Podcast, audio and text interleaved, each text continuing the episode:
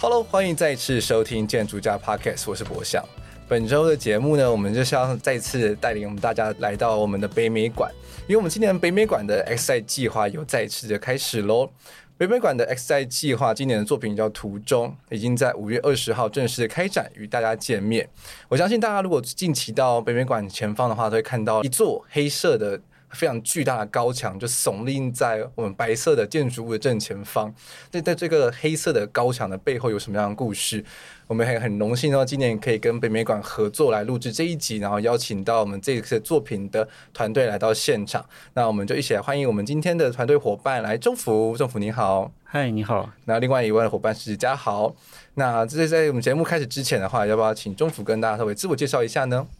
各位听众好，那我是中福。那我是途中团队的成员之一，然后我的原本的专业是做新媒体装置艺术，这是因为呃仲坤然后跟我们团员邀请，然后我们聚在一起，然后一起完成了途中这个作品。那当然也包含就是在我现在身旁的伙伴嘉豪，可以做一下自我介绍。就是我是嘉豪，然后绰号是杀手，就是大家在。在这个小圈子里面，大家都是叫我杀手这样子，然后大概就是以嗯展场空间的装置为主，所以就是在这个领域还算熟悉。是，哎、欸，那我其实很好奇，就是感觉是现场的两位都是那种比较沉着冷静的人，就是当时候怎么会对于这个 S 赛计划是有兴趣的呢？呃，最一开始是我们团员之一有一个叫做黑米的法国人。然后他其实自己在台湾有经营一个工作室，叫做 Hello Bus Workshop。因为嗯，黑米他的个性比较热情，然后他会去网络上就是找各各个他有兴趣的艺术家，然后会主动联系他去看能不能有一些合作，或者是呃聊聊天这样子。嗯，然后他那时候就找到了仲昆，是对，所以他们一开始就是黑米去仲昆的工作室参观，然后他们也有一些合作跟提案。然后刚好在去年九月或十月的时候，然后这 S 赛计划出来了，那我们就是哎想说可以一起来提这个案子，所以黑米就找了我，因为我跟他是呃工作上的同事，是。然后仲坤那边就找了嘉豪，因为这个案子需要一个呃建筑专业的成员，那仲坤跟嘉豪之前在其他的地方也有过合作，所以我们四个人就这样子凑在一起。了解，其实我觉得 S I 计划很特别的地方，就是它每一年其实都很注重的是要是一个很多元的组合，就是不能只是一个很单一的呃专业去领导整个团队。就比如说整个团队都是建筑人，或者整个团队都是装置艺术人等等，这好像可能稍微比较少见啊。就至少说这几年的案子听起来的话，其实都会变成是一个很 很多元、很很不一样的领域，然后凑合在一起。我记得当时候你们在开幕的晚会上，其实有提到说你们是五个不同的专业凑在一起的嘛？嗯，你们包含上哪哪一些的专业呢？就除了刚刚提到你是装置嘛，嗯，然后还有就是嘉豪是建筑的部分，那另外三个专业是什么？仲坤的话，它就是包含了声音的装置艺术，然后还有他自己就是做动力艺术的，然后在呃黑米就是 Hello Bus Workshop 这方面比较偏向是灯光的装置。然后他们也会做一些互动性比较强的装置艺术。了解，对，所以就变成说，其实，在浓缩了这整个团队的精华之后，其实就建构了一个，其实我自己个人认为，就是建筑感非常强烈的一个装置。嗯，但是同时间，就是进到内部去的时候，就是那些机械感啊、声音啊，就是又突然间又冲出来了。就是进到那个空间里面去的时候，就是你突然间觉得，哎，建筑好像并不是那么一个明显的东西，然后反而是整个空间体验，然后跟这个声音啊，然后跟整个装置的运作上，变成是很重要的一个部分。我觉得这也是这件作品很迷人的地方。那听众听到这边，可能现在对这件作品可能脑袋中没有一个画面，那我就跟大家稍微形容一下这件作品好了。其实就是它其实是两座。八米高，然后三十米长的，有点像是墙体一样的物件，然后就放置在这个北美馆前方的这个广场上面。然后在这两座高墙的中间，有一个两米宽的一个像是过道一样的空间吧。然后这个这个过道空间，它其实本身是一个类似像跷跷板一样的装置。但这个装置其实也非常的富有巧思，就是它的整个桥体里面其实是有。很大量的钢珠，所以当人走上这个桥体的时候，还会开始倾斜，然后就是钢珠会开始滚动，然后这些钢珠滚动的时候所产生的声音，其实就很像是流水啊，或是那或是海浪一般的声音，刷刷刷的过这样子。对，所以在这个桥体上，然后经过去的时候，你的视线其实会是从一个开阔的，就是看到整个北美馆大环境的一个感觉，然后经走到这个桥体上的时候，突然间整个视线是被两座高墙给遮住了，然后你就只能看上是其中某个方向，不管是看向的是呃对面的那个景广也好，或者是看向另外一边的呃北美馆的，就是他们的庭院，然后。同时间呢，你就感觉到你本身的地面开始倾斜，然后听到了不一样的声音，然后就是完成了这样子是一个的体验。那我觉得我自己觉得这个这个作品的整个体验其实还蛮完整的，所以我也会很好奇说，最初最初怎么会产生出这样子的一个设计的概念？那能不能跟我们大家聊聊你们的创作故事？哦，我觉得好像可以从这个东西起源的蛮开始，就是我们这个团队的组成其实。因为我们的团队从仲坤啊、仲福啊，然后 Hemi 还有我，我们大概都有一个蛮执着的地方，就是很多东西都要自己做。当然，所有人的领域不同，可能有人玩声音，有人玩灯光，有人玩动力装置、空间之类，叭叭叭。但是我们都有一个很大的共同点，都是我们可以自己去生产东西。当然，那个东西。它可以被发包，它可以丢给厂商，但是大家在这个团里面，我觉得最特别的是都会去进行制作这个部分。所以我们在前期的讨论的时候，其实我自己觉得大家都是一个很均值的在发想这件事情，就是因为我们一开始是只能做线上对话的，因为其实我们团队有成员是需要上班，然后有人在北部，然后有人在南部这样。所以其实大家能够凑在一起的时间相对的比较不容易现场见面，所以我们其实，在比较前期的时候，都是从网络上大家一起去讨论 keyword，然后一起去搜寻一些 reference 或者是自己有感觉的画面之类的事件。所以那些东西开始丢进来的时候，它其实是一个非常 brainstorm 的状态。所以真的是从那样的 brainstorm，然后。我对我有兴趣的事情丢出来，然后阿坤啊，然后 Hemi 大家都丢进来之后，应该说我们这整个讨论过程中有一个很特别的事情是，大家没有太多互相相斥的过程，就是这整个过程其实是还蛮柔顺的，就诶顺着某个向度，然后当阿坤提出声音的时候，虽然我跟他是不同领域，我是做空间，可是我会觉得说，诶他讲的声音是非常有趣，而且是充满感性的，所以我开始对声音有了想象。是，对。然后，比如说我丢出一些空间的感受，或者是政府这边丢出一些空间感受的时候，大家也是会觉得，哎，这个好，这个跟我们想要提出来的概念，它是可以在同一个框架底下继续进行的一个状态。所以，其实，在那个模糊的影子下面，其实这事情还蛮蛮快的，就在前期就成型了。反而是我们后面绕了非常非常大圈的，就是。那这样真的 OK 了吗？还是有其他 浪浪费超级超级多时间的？也不是浪费啊，就是它的过程其实真的是最终回到蛮前头，就是大家最后拉回初衷，就是好，不管我们想简单一点，我们做一个会流动的声音，我们做一个狭窄的空间，我们做一个能够把体感大量浓缩的高墙，就是最后这个东西其实蛮快就定案，然后成型的。嗯哼，政府呢？政府有没有什么要补充的吗？应该说那时候我们最初最初的发想的起点就是身体感这件事，然后就正如刚刚嗯嘉豪说的，其实我们呃因为我们专业不同，所以我们看这个事情的角度不同。那像以仲坤来讲，他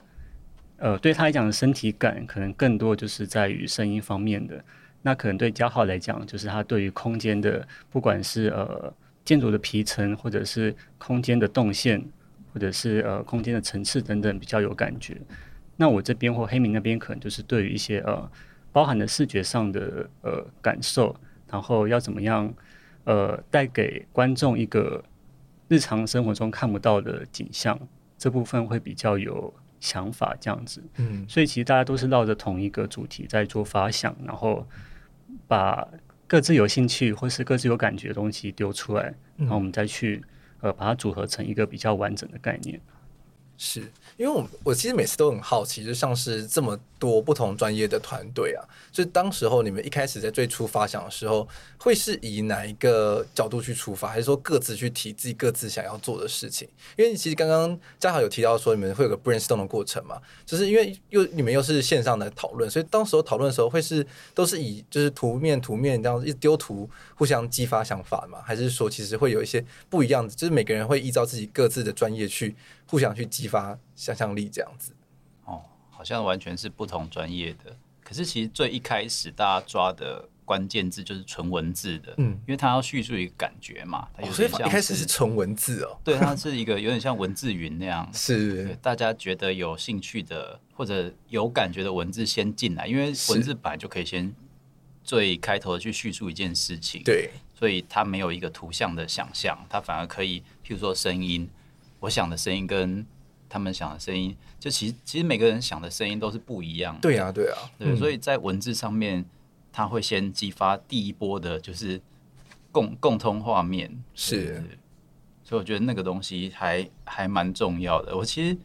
就是带学生的时候，我我还有曾经开过我们的那个很很混乱的前期讨论 brainstorm 给他们看，说其实这就是一个正常的，而且很很不错的讨论过程。哦，对对对，因为我。那个学生们在讲事情，就会很容易开始开图面、开画面，然后所以那个东西就会完全直接固着在那边。哦，反而这个东西只剩下文字的时候，我们的讨论的画面感可能更开阔。这样，嗯，因为确实是当时候还没有一个定型的画面的时候，大家就变成是有一点，就是都凭借着自己看到文字的想象去想象说可能的模样。对对对，嗯，蛮有趣的耶。因为很多时候在做设计的时候，好像。我们到现在这个时代上，很多的很多人都会习惯是马上就开 Pinterest。我们要设计一个装置，然后就开 Pin 开 Pinterest，开始找装置，然后开始看，然后看哪一个喜欢的，挑挑三到五个喜欢的，然后再按再再融合一下，案例研究一下。对对。但是在这样子的过程之中，好像就可能就少了一点发现新东西的一个可能性。嗯嗯，是。那但是就是因为借有这样子，你们像文字语言这样创作。之后呢，你们要怎么样去把这些都是文字的一些想法，之后开始产生出这两道墙的这样子的概念？因为这个手这个手法还蛮，我自己个人认为还蛮还蛮强烈的，然后是一个很、怎么说，是一个很粗壮的一个一个一个手段。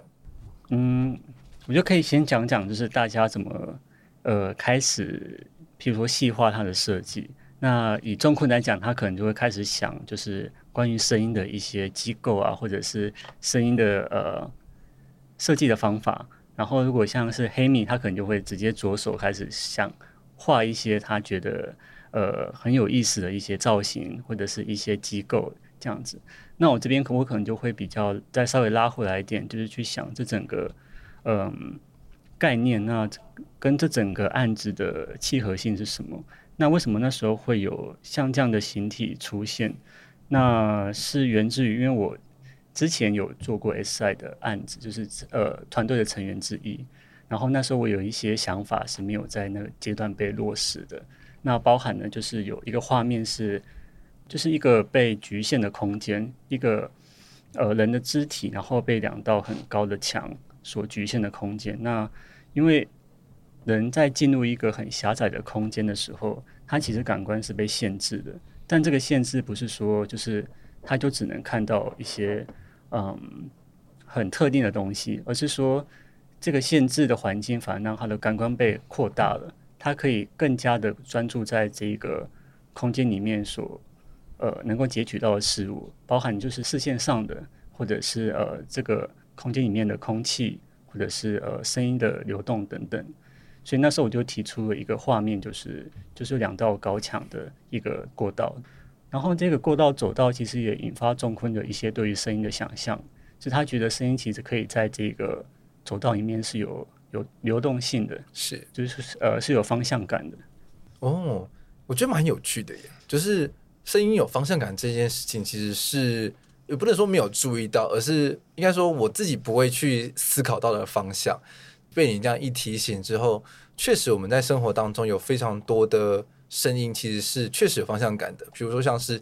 流水，比如说像是风，其实它这些东西其实都是有一个指向性，然后它可能会让你隐隐的觉得说，诶，是从哪个方向来，然后去往哪个方向。因为我自己今年算是今年因缘巧合，其实也有在当代艺术馆看到仲昆的作品，就他当时候在呃。北美馆他们有个个算是个展吧，叫做流感。然后他的流感之中，他其实有也做了非常多很精致的小装置，然后是用风为主体，然后算是去把一些我们看不见的风的这个物件，然后既有它的装饰给展现出来。但是他那个那个展现的方式，就跟这个这件作品中其实算是落差蛮大的。我自己算是也算是蛮惊喜的，就是。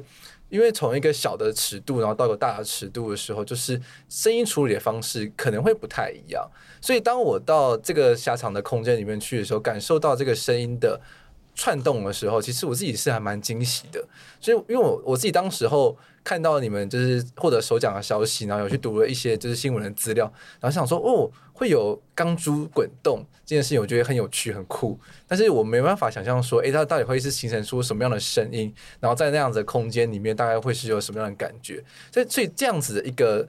呃，算是媒材啊，或者是说最终呈现的效果，你们是有测试过的吗？还是说，其实你们本来对这部分有什么样的想象？这个东西其实阿坤蛮，他本来就是玩声音的。我有问他说，诶，你有什么要回答那个？你的专题吗，他觉得他的个人作品其实没有跨域实验的难处，因为他本来就会做这一块，那他只是把他的个人的样态呈现在作品上，所以他的就你在流感那边看到他的个展啊，他其实是能够很完整的呈现阿坤这个人他自己在艺术思考上的他想要表达的事情，所以其实就是我们的成员里面对自己的专业领域，我觉得都还。蛮能掌握的，就是这件事情，当他丢到他手里的时候，他可以去嗯操作，然后他可以很精准的去调整，说他要的大概会是什么样的声响，然后他要怎么样被产生出来，对啊，所以我觉得就是当他回到回到要如何执行的时候，其实应该说，Excite 这个案子在这个跨域完成之后，它其实就是等于说，所有人把自己个人领域的东西。然后好好的提出它的可能性，然后让让互相来去 support。因为其实对我来说，那些可动机构就是比较遥远的画面，就是嗯，它怎么动啊？没办法想象，脑袋无法想象。对对对，因为我之前做过，可能可动的就是一些比较简单的齿轮去带动的那种很直接的物理机构，哎，就是很单纯，所以我没办法想象一个三十米长的过道要如何让它感受到。一个重量，然后还能去做 tilting，就是摆动，然后里面又有钢珠，又有方向性的这个东西。光想象就觉得那个装置非常的巨大，然后有很多 layer 这样子。对对对，就是后来真的是蛮多 layer 的。嗯，对啊，了解。对啊，因为其实我自己觉得，就是那些钢珠的小巧思，其实还蛮酷的。就是因为当你看到这个黑色的大墙体的时候，其实你会很直觉的以为它是一个很单纯的一个空间的形塑的一个一个。方向，但是当你去看到中间有一个路径的时候，其实你就会发现说，哦，原来还有一些特别的巧思是被隐藏在这个空间之中的，所以这也是蛮不容易的地方。因为我自己觉得 Excite 其实真的很难做的地方，可能是过去几集每次在聊 Excite 的时候，其实团队团员都会提到，就是它其实有很多的限制，这块基地，因为它本身底下是有空间的，所以它有载重的限制，那它。旁边是机场，所以它会有一些在组装上的不能用吊塔啊，或者是一些这些施工的器具的限制，搬的要命啊！对对对，所以就是很多东西其实要变得很人工，嗯，对，所以但是也也有观察到说，这几就是这一两年的在 Excite 的作品上，其实慢慢的就是远离原本的核心的广场，然后开始慢慢的往入口移动，就是。越来越敢去挑战，说这作品就横跨在两个不同的高层上的可能性这件事情上。对，因为像去年的蓝屋嘛，他们也是是用了这样子高层差去做了一个就是呃向下延伸的一个空间的可能性。那你们的作品也是也是用了这样子两个不同高层差，然后去玩的那个跷跷板的事情。其实我也很好奇，说跷跷板是在什么阶段的时候被提出来的概念？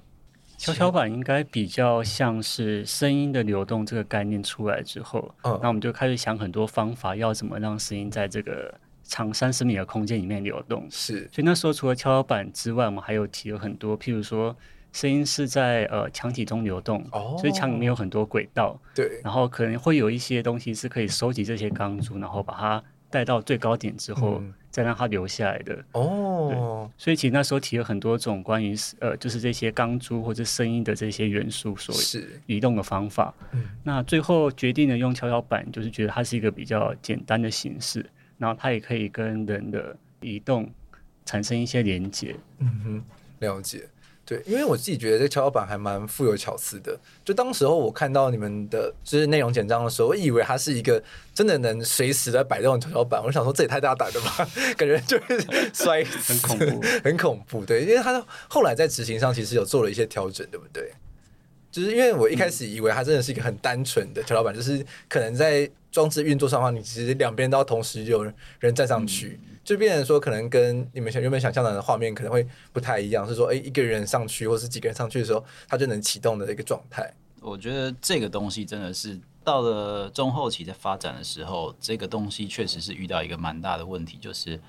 要如何把物理现象呈现到装置机构里。因为这东西非常的困难，对我来说，对对对，隔行如隔山，对对对，因为因为其实像我们选用一些钢珠、塑胶珠那些，或者是整个架构体，它其实两吨多的主体结构加上那些钢珠，譬如说它在某一边那个钢珠可能至少都两三百公斤的重量，所以你要想象有一个小朋友从另外一侧高人来的走上来的时候，他。要如何去抵抗那个两三百公斤的东西，然后还要把它 扛过来，就是你会觉得哦，这个东西太痛苦了，对对对。所以我们后来的状态其实是用电控来去辅助，是等于说钢珠是在下面那一层的 layer，然后它它跟上面的重量 sensor 其实是有隔开的，所以很单纯的是能接受到，即使一个小朋友上来，那、嗯、我们的跷跷板是从中轴开始分左右侧嘛，A 侧跟 B 侧。当一个小朋友从 A 侧上来的时候，他其实就能感测到，譬如说三十公斤的小朋友，嗯，那他可能就会开始往三十公斤这边过来。然后右侧如果上来一个六十公斤的成年人，他就会开始往这边调停过去。嗯、所以它其实是一个还蛮精致的，嗯，不能说精致，它应该还蛮精准的一种 sensor 状态，就是如何要跨越尺度跟结构的物理可能性，然后再把它呈现出来。嗯，因为我们其实一开始做的时候，那个油压。它在收的收跟放之间，它是零到一百，OK，对，所以它就是上就哇，砰砰砰砰砰砰，然后 第一动就吓得快死掉。所以其实挖空跟 Hemi 这边就变成他们在油压的设定跟 sensor 跟那些配合上面，他们其实做了非常非常多的细微调，嗯，对，所以然后试着要呈现让电子机构来呈现物理状态，这个也是。这一次还蛮，我觉得算是蛮大的挑战啊。嗯哼，嗯，了解，因为确实，因为刚刚听到说光两三百吨人的的装置，你可能三四个成人站上去，他都不一定会动了。嗯，对，所以就是如何要去把这个状态，把它从用其他的方式给解决，这也是在时间上遇到了一个比较大的难处嘛，对不对？关于这一点，其实我们在后面的细部设设计会议跟评审讨论的时候，也争执了蛮多次。是，就是评审觉得一个真实的跷跷板可能会。比较有感觉，对对，但是真实跷板就是，如刚刚嘉豪讲了，只是它的危险性实在是太高，然后它有很多的不可预期性。嗯、那我们最后决定是我们使用电控的方法，然后让这一个跷跷板的运动尽量呈现是真实的状态。嗯，所以观众他在上来的时候，他可能并不一定知道这个是电控的，他只是会知道说，哎，其实他可以感受两边的重量差，嗯、然后呈现出一个。可以呈现这个重量差的动态，这样子。嗯，了解。对，因为就是上周五就开幕，算是开幕式的那一个晚上的时候，我其实有去尝试就是乘坐这个装装置，但是因为那时候人其实蛮多的，所以其实没没办法很细致的去呃体会这个装置的一些，其实刚刚提到这些比较不一样的，这就很精准的这个部分。因为当时候其实。会有一点就是迷惘的感觉，我自己说我自己个人的感觉，只是会有一点小小的迷惘，就是因为毕竟工作人员就是知道，哎，可以上去了哦，然后就很开心就跑上去这样子，然后就哎，什么我到底要走到什么地方然后，他就开始动这样，所以就会有一点点。疑惑的状态，嗯，就是说不确定到底要走到哪个点的时候，这装置会开始动。然后大概是我在走到快到另外一边的时候吧，然后它才开始往某一边倾斜这样子。但是因为我们同时间层上去有六七个人这样子，嗯，对，所以就你也不是很确定说到底是谁启动了这个装置，对。所以我我自己个人认为就是，哎，好像在这跷跷板的感受上面，好像可能没有那么的直观，我自己的感觉啦，对对对。会，确实会，因为其实人多，那个重量感受要等于是等于过了中线之后，高了那一侧才会开始进行。对，时候就变成说，嗯，我们到底是在哪个 moment 启动这件事情？这个也是，不过因为后来后来，因为我们在参与的配置上面是让使用者也是参观的人，嗯、他们可以在两分钟的时间内去稍微在里面走动或感受一下。所以当你开始走动的时候，就会慢慢发现它是有一个物理状态在里面的。嗯、所以其实其实因为我自己也是比较后期才真的去体验这件事情，因为做到最后一刻。所以就是真的自己去排队的时候，是跟陌生的观众一起上去，然后感受第一次的体验。因为我自己知道它是需要来回走动的。那我自己在观察的时候，其实也会看到蛮多人，就是上去之后就就就站站住了。OK，站着，以为他是有点像是输送带一样的。对，然后他们开始真的慢慢移动的时候，才发生那些机构的作动，这样。嗯所以当我上去的时候，我会知道哦，那我先往高处的地方过去。嗯，然后你身边的那些陌生人会哎，好像会稍微跟跟过来看什么？哎，我发现哦，原来要往一直往高处的地方，然后来去制衡它的物理状态这样子。然后甚至我们那一次体验的时候，其实有达到就是让钢珠不要完全的撞到某一侧，就是让它在中间段那边来回。所以你会看到。你试着跟观众，或者是观众本身，他会试着跟你做来回的平衡的那种状态。嗯、我就觉得，欸，原来他是需要一些时间来去认识这个东西的。嗯嗯，确实确实，这也是蛮有趣的观察的。因为一个装置完成了之后，其实你很难预期说到底。受众们会去如何去使用它？那真的是要等到开放的那一刻，嗯嗯对，因为你们脑袋中应该都有想象了很多剧本，想说啊，应该就大家就这样用吧，然后就发现 直到开放的时候，就完全 上去直接站着，哇，站着站着，对对啊对啊，真的，因为我当时自己也是也是一上，因为我是第一个上去的，我我也是站在。就是下面，就是比较靠近路口那边。我说，嗯，我该继续往前嘛，可是要爬坡有点累。对，但是后来还是就是有往前走了，因为就是觉得说，它其实这种这种爬坡感觉，其实也算是有一种某一种指向性，因为其实你们的方向感还蛮明确的，就会让人会想要往另外一边去走。对，然后但是就是因为就走的时候，其实就你就发现说，哦，其实有这样子的一个跷跷板的小巧思在这个这个装置里面。对，那。我有点很好奇，因为像是另外的话，就是你们在这个路径之外的两片的侧墙，其实也有一些设计巧思，对不对？要不要跟大家稍微说明一下？因为其实，嗯，这整个东西稍微回到刚刚那个关于关于方向感与声音的事情上面，就是其实人真的上去的时候，呃，当然第一组第一组观众可能会比较迷惘，可是其实在这个之后，呃，多多少少会开始呈现排队的状态，所以其实不管在馆内馆外。都会蛮长的，听到整个作品在运作的时候，它的钢珠正在那边滚动的声音声响。所以其实从外部的时候，你还不知道要怎么去启动它，但是你就会试着去让这件事情，应该说进去的时候，你就会开始让试着让这件事情发生。这样，而且我觉得其实隔了那两层黑色的网布之后，呃，其实侧面的人是完全看不到里面发生什么状况，他们几乎只有在。就是没有在排队的人，他们会绕到比较前端来去看过那个小小的窄缝，才会看到哦，里面有东西在高高低低起伏。对，所以其实正在排队的民众是，我我自己是认为他们其实看不太到里面发生的状况，但他们可以一直听到那个声音的方向性，从左边到右边，右边到左边的这个过程。嗯，我觉得这个东西其实它同时跟北美馆这块基地。其实还蛮有关系的，因为北美馆这块基地，我那时候在看的时候，我就觉得说，哇，这个基地它到底该讲些什么好啊？就是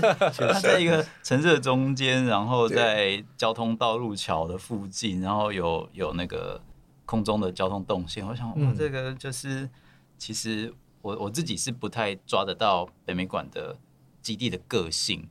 不过，因为我们这次的提出了一个声音的构想之后。我其实就会开始慢慢的去在北美馆这边去感受说，哎、欸，其实这边的声音基地其实还蛮蛮丰富的，声音地景其实蛮丰富的，是就是那些呃飞机，对，飞机一定有嘛，就是它飞机是从管前飞到后面，嗯、所以它偶尔偶尔的会出现一个很巨大的声响，就唰过去，然后路上就会有那些消防车啦、警车在来回沟通这样子，所以其实。基地上一直有方向性的声音感，所以我觉得这件事情能够被带进来这一块讲，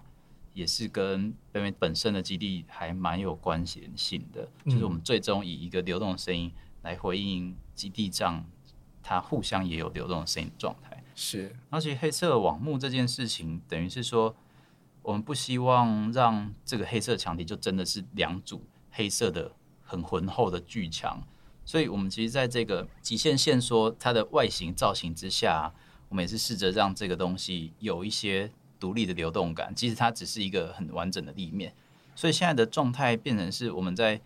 拉那个外层网布的时候，会去尽量去试着调整说，那这个东西要紧、要松、要紧、要松的时候。它的网面的纹路会开始产生一些有机的拉扯状态，嗯，所以其实，在过去侧面能够从那个北美馆的主要动线的时候，它其实可以看到那些所谓摩尔纹的状态。那白天的时候可能会比较明显的是有鹰架作为背景的的部分，或者是有抬头仰望的时候，你看到天空的部分，它会被网面的摩尔纹给开始改变它整个对应的状所以也是试着让流动感这件事情。进入到一个非常硬的那个黑色墙体之中，嗯，然后让慢慢让人去感受到说，这整个东西其实除了硬体之外，它要产生的应该是一个比较柔直的东西。嗯哼，因为我相信很多听众可能不知道摩尔纹是什么，这边要稍微科普一下。摩尔纹就是两个密集的直线，然后在上面交叠的时候，你会看到像动态一样的状态，它是一个视觉错视。嗯，而且我们那时候在做这件事的时候，有一个很有趣的，就是我们的摄影师就就提出他的观点，就是你知道这个东西就是我们在拍纪录片最需要去避免的东西啊、哦，是没错，拍画面然后啊一堆那么乱七八糟的，嗯、但是我们却把整面墙就是让这个画面跟那个动态就是充满整面墙这样，嗯，嗯。对，这真的是要有点小小的心思才会注意到的东西，嗯，对，因为。尤其是晚上的时候，其实不太容易观察到。就是你要可能是白天啊，可能就是有阳光的状态下的时候，你可能稍微比较容易观察得到这个部分。对，因为从远观上看过去的时候，这个墙体的厚实感很重，就是你很难想象说它其实是一个通透的状态。但是在晚上打光的时候，其实我会觉得这件作品还蛮迷人的。就是它因为你们灯光的设计，其实它变成是有一种渐层的效果，它就是有点像是石墙，然后有光的地方，它其实是这种被。内部被透露出来的状态，然后又在隐没到黑暗中这样子，所以这种就是若隐若现的那种感觉，其实会让整个这件作品又充满了一种额外的神秘感。我自己还蛮喜欢的。灯光的部分的话，你当时候设计有什么巧思吗？就是我本身的专长是做动力灯光装置，但是在这个案子的尺度来讲，因为我们以往做的动力灯光装置可能都是比较偏中小尺度的。那我们这次想要打造一个算是中大尺度的装置，那这件事情对我来讲是，它好像有一点点的不一样，不管是使用的灯具或者是照明的这些逻辑等等，所以我们这次其实有跟一个专业的就是建筑灯光设计团队合作，叫做庆选主影，对，然后。我们在他们给我们的那个灯光设计的基础之上，然后我们还加入了一些包含灯光的互动的动态的部分。就其实我们的灯光最终的状态应该是它会随着跷跷板的运作，然后两侧墙体的灯光会有不同的明灭。哦，真的吗？就是 某一侧跷跷板压下去的时候，那一侧的灯光应该会是更亮的。哦，就是用灯光的方式来呈现出这个重量感。OK，对，那这个是我们最终的状态。然后我们作品也还在反复的调整，还在 coding 中。就是我们那时候跟灯光设计师讨论出来的巧思，嗯、他觉得可以用光线然后来表现出重量感，是很有很有意思的。嗯，了解了解，哇，这也是上上次遗憾没有看到的地方。对，开幕当晚还在开幕的那一天，就是因为有呃表演团体，所以打了那个很亮的大颗的外部灯。对对对，那个其实是不存在的。哦，那不存在。所以那是那一天开幕，就是为了让呃贵宾们不要在夜间的时候哇跌跌倒，或者是其实表演者他们需要一些灯光的辅助，这样。所以其实目前的状态其实就是只剩下那个。黑墙里面的那些灯光而已，哦，所以外部灯光已经全部撤掉了。OK OK，哇，那你真的那个作品的那个状态就会更加迷人了。对，对，对，我个人是推荐在大概六点半七点之后，然后因为北美馆的呃建筑的灯也会关闭，是，然后我们的灯光在那个状态下会更明显。嗯嗯，了解。哇，所以就是其实这些作品自己持续的在演进当中，所以大家如果从这阵子去，然后跟实际后续在可能必要结束之前去的话，可能又会是个不一样的状态。就是持续都还在调整当中，我觉得这也是 X 一个很很有趣的一个进进行的部分吧，因为它其实是一个非常充满创新、实验性的一个也算是净土的比赛。所以当你们在提出概念，然后到落实到实际开始跟人接触之后，其实这中间都会有还有非常多调整的一个可能性了。对，所以这也这也很非常非常的有趣，尤其是你们今年的作品就是又更动感一些些，其实相比去年的话是更加的动感。嗯，对，就有很多的机械装置啊，然后灯光的运用等等的，所以就变成说，对未来的还有很多可以调整的部分。对，像这种互动性的作品，其实在开展之后才是另一个开始。对，就是需要知道观众的反馈，然后需要知道这个装置运行的状态。嗯，呃，毕竟它是一个两个多月的展览。对，那是不是装置在这展览期间会有什么变化？嗯，其实都是需要不断反复的去调整跟修正。嗯哼，没错没错，我我其实也很好奇，因为像是那个政政府这边，因为你过去也都是在做这些灯光装置嘛，其实你我们在录音之前，其实也有谈到说，其实你很怕跟人接触这个部分，对，嗯嗯，所以这次对于这个作品对你来说，应该算是跨出很大的一步吧。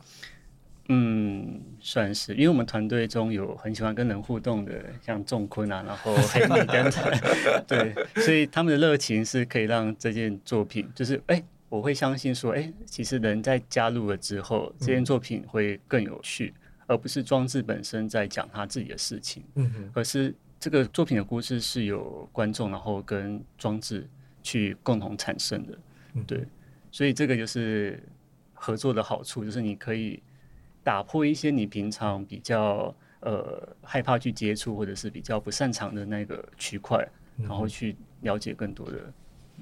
嗯，了了解。因为像是像是但是因为为了这次录音啊，所以就是做一些功课嘛。其实就有发现说，政府去年在呃那个基隆。呃，城市博览会的时候，有一件作品，其实还我自己还个人还蛮喜欢的，就是叫做《海镜》的那一件作品。它当时候就是放在那个海洋，这个海洋广场嘛，广场对，海洋广场上面。然后它的就是也是用灯光的部分去呈现出那种波纹的变化。嗯、那件作品我觉得就非常非常的迷人，对，尤其是在配合整个基隆海港这个环境之下，就是它很简单，非常非常简单，但是你就是用这样子简单的方式，然后去把。整个环境的状态算是有种呼应的感觉，我自己觉得还蛮厉害的。当时我怎么会想要跨到这个就是那种灯光装置的这种领域里面呢？因为我一开始在进入职场的时候是做互动展场，就是跟展示内容啊，然后跟一些嗯 AR、VR 之类的互动有关的展场内容。但那个状态比较像是它是用教育性质的展示的东西。那我自己个人是比较喜欢，就像刚刚讲，没有很喜欢跟人 互动，对，就我我喜欢就是装置本体的状态，所以后来就到了合理这间做装置艺术的公司呃任职这样子。那我自己个人本身对于，因为虽然说是动力灯光装置，但我自己对于灯光本身是比较有感觉的，是就是只要是灯光，它可以呈现出不同的质地，或者是说这个灯光它可以带给人。不同的感受，其实对我来讲，这件作品就是很足够的，就它不不用是很很 fancy，或者是需要很多技术成分的东西。是，嗯，了解。那我其实也好奇，就是就是嘉豪在进入这个团队，然后看到这个作品完成之后，你觉得就是从建筑角度来看的话，你觉得这个作品够纯粹吗？还是说其实还有什么样可以再往上一层楼的地方？我觉得这件作品很复杂。很复杂嘛？对对对对，因为它其实跟我想象中的建筑或者是空间，其实是超出我的想象的状态。因为其实这个东西，我觉得不管是在呃建筑的思考范畴内，或者是在装置思考范畴内、声音的思考范畴内、灯光，那其实它都有在某种程度上。至少对我们团队成员来说，它都是有突破的。因为其实就像我刚刚也有提到说，我自己本身不太容易去想象呃整个机构做动的方式为何？嗯、那其实我能提供的只是说，哎、欸，我我觉得他好像应该要物理一点。但它是一个非常模糊的概念，然后阿坤就会说：“哦，好啊，可以，没问题。”哦，是啊，就是这是一个很简单的事情嘛。问号，就是我们互相其实会有一种来回的质问，哎，也不是质问，就是会提出这个东西有办法吗？然后比如说他问我说：“这样子会稳吗？”之类，我说：“哦，可以啊，没问题。”就是 这种问答一直在我们团队之中不断的来回，其实等于说它都是一个很好的解答书，就是当你。产生疑问的时候丢出去，那他有人可以帮你回答。嗯、那这个东西对我来说，它其实以我呃建筑或空间或者是那背景来来讲这个东西的时候，它其实对我来说已经超脱出我要做一个建筑的样态能够想象的东西的。是对，所以对我来说，它是超乎意料之外啊。嗯，那当然以建筑的角度或视觉层面来看的话，我其实它也是回归到一种我觉得。其实大家应该都有画过简单的草图，那这种盒子状的东西，一定也曾经出现在我们想象中的草图。就是觉得能够有一次可以真的把一个盒子就这样子做出来，其实也是其实蛮开心的一件事。就是干嘛我还真的做了一个盒子出来，两个盒子放在那边。嗯，对，因为其实北美馆本身的建物其实就还蛮还蛮方正立体的。对，所以我们最后做落的方式，其实也就是有点像是北美馆的。延伸物，因为我自己在放这个空间装置、物件装置的平面的时候，它其实，在放的方位，我们也是，我们大家也是反复调整蛮久，就是它到底要什么样的坐向，还是要朝向什么东西，要看到什么东西，因为它其实有一个很窄很窄的框景嘛。对，所以在调整这个坐向的时候，我们也是决定了蛮久，到最后其实就下了一个很单纯的决定，就是那我们跟北美馆完全的对齐。就它的 x y 轴是完全对上的，嗯，对，这这件事就会让它，我觉得这个东西会让它再稍微拉回到建筑的领域一点，是跟馆方他们的建筑主体是有延续性的，而不是说我们去置入一个有点像装置艺术或者是装置雕塑的事情，就把它放在那边，嗯嗯，啊，因为因为它的那种量体感，它其实会会开始跟北美馆本身的建筑体相呼应。那不管是我们做的。宰相也好，就是跟北美馆之间的过道也好，或者是北美馆跟装置之间，还有装置自己本身往上抬头看一起塑造出来的一线天都可以。就是这件事情其实也是有在回应到基地的呃物质本身，它并不是真的只是纯粹说，好，我们只讨论声音，嗯，我们其他都不说。就是其实，在阶梯之间呐、啊，那些东西前面要预留多少的小型广场，侧边要预留多少大型广场，然后让人在。走动的过程中是可以感受到两侧之间还是有微弱的差异，这样。嗯嗯，某种程度上玩装置的同时，然后又要跟基地算是有某种程度的呼应，因为毕竟这个作品又它会必须呈现在北美馆这广前广场两个月的时间，所以它某种程度上它其实会变得有点像是北美馆的一个附属的衍生物出来，嗯，然后去变成是北美馆的另外一个化身，一个比较富有趣味，然后可以互动感的一个化身，然后去跟这些我们这。观众去互动这样子，不太把它当做两件事情来想，嗯，其实就是北美馆的同一件事情，嗯，对啊。嗯，了解。对，其实因为 X 赛计划其实蛮迷人的，我其实身旁也蛮多朋友，他们其实内心中也都会有一点点是想要尝试的那种跃跃欲试的感觉。对，但有点好奇，就是这两位我们在我们节目的最后就跟大家听众分享说，就是如果我们的听众今年年底想要去投 X 赛计划的话，就是你们以一个前辈的角色会给他们什么样的建议跟忠告？哇，前辈不敢，压力太大了。我觉得就就投啊，因为其实 SI 真的以公标案来讲，因为以本质来讲，它就是一个公标案。那以公标来讲，不管是预算，或者是呃业主，就是本院馆的态度，或者是评审委员的呃那种可以给予帮助来讲，都是呃很难得的。嗯，所以他们可以容许很多的实验性。然后他们也可以容许很多想象出来，然后他们也会协助你把这些想象一步一步的落实，是呃给予专业意见或者是给予一些修正的方向。所以我觉得，如果真的有团队想要尝试，就是每年都投啊，每年都投。对。然后我觉得这个对于一个年轻的团队也是一个很很好的练习的方式，就是呃，像我讲，它这个公标案，所以它会有很多必须要去处理的呃行政啊，或者是预算等等的考量。是，那都可以试试看，因为北美馆其实真的是一个还不错的单位。嗯嗯嗯，了解。嘉豪呢？我觉得北美确实在这个表演里面，它是一个讲直接就是一个好的业主，就是它是真的是一个开放的 project，它并不是那种很神秘、很封闭的东西，就是好像、嗯欸、有有黑箱吗？还是没有黑箱？就是我一直在投标案就会开始想那种那种很复杂的问题。其实对于 Excite 来说，真的是完全不用想，哎，它真的就是一个你进去，然后跟所有厉害的团队一起来。去尬这件事情的那种热情，会把你拉到真的是非常的反映你初衷的事情。嗯嗯，因为其实后来在做完这，有时候就啊赚点钱赚点钱这样。但真真的是在这个状态的时候，你会开始回到你不管是大学时期还是研究所时期的那种热情状态，而且不管年纪哦，因为像夏坤也大我们一几几岁嘛，可能没有大大几岁，可是他是真的你会。看到大家整个团队里面在讨论的那个过程中，是真的回到、嗯、呃非常面对自己想做的事情这样子。嗯、因为像也有一个嗯之前之前的实习生有刚好有来开幕那一天，然后就、嗯、就来问说，哎、欸，所以 Excite 怎么？怎么会最终呈现成这样？嗯，我很简单的跟他说，这就是所有我们团队所有人的欲望的集合体，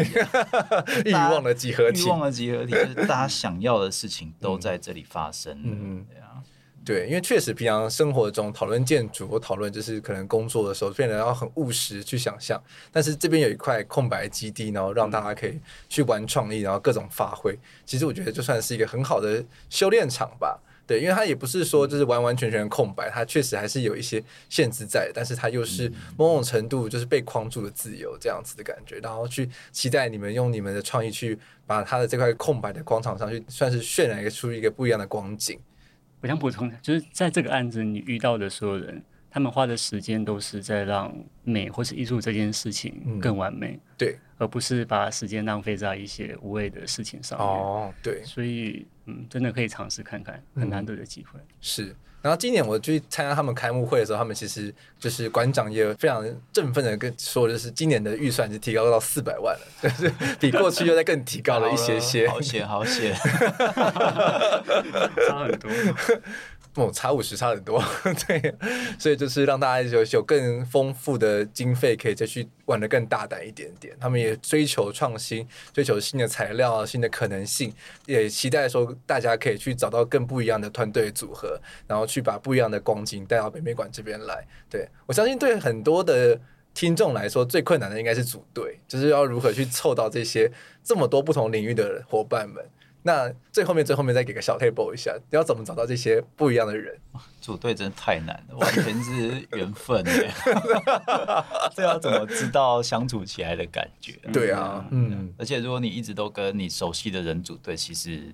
就像刚刚说的，他火花不够，火花真的不够。嗯。那这种很很狂的乱组，真的是会 产生一些蛮不一样的状态。嗯，是。好，所以中顾上来说的话，就是大胆放放手去做。其实就像是刚刚提到的黑米，他也是就是乱枪打鸟嘛，就是其实也是 IG 上看到觉得哎有趣，然后就来聊聊这样子。对，其实他们他这种个性还蛮羡慕的，就是他会因此产生很多合作，然后的机会，然后会认识很多不同的人。真的，真的没错。那也希望大家就是在今年就可以期许一个新的目标，就是大胆的去多认识人，然后去开阔自己的领域，看到不一样的目标。对，好，那我们今天的节目也非常谢谢中府跟嘉豪来到我们节目中来跟我们分享了做 Excite 途中这个资源作品背后的很多很精彩的故事跟设计背后的不一样的一面。谢谢两位，谢谢，谢谢。谢谢。那图中这件作品的话，现在目前也在北美馆展出。那一路会到七月吧，没记错的话，就大家如果有兴趣的话，都可以到现场去体验一下这件作品。其实真的，我们在线上去讲这件作品，其实真的很难让大家有实际感受了，因为它有非常非常多细致的部分，真的要到现场去亲自体会了之后，这个身体感这个东西才会感受到，然后才有办法去体会到我们刚刚在节目中的所谓会流动的声音啊，然后声音的方向感等等的这些很细致的巧思。对，然后也期待说大家在体验完了之后，也可以反馈给团队，然后或者在我们节目上，呃，跟我们分享你的心智感受。我相信这些作品的回馈也都是对团队来说都是很重要的前进的养分，也让他们知道说他们未来还有什么样可以去做微调的地方。好的，那节目最后也希望大家可以来 Instagram 追踪建筑家。那我们建筑家的节目可以在 Apple Podcast、Spotify、YouTube 等各个平台都可以收听得到。那如果你喜欢我们节目的话，也欢迎抖音我们，让我们有经费可以继续制作更好的节目。那我们就下次见，拜拜。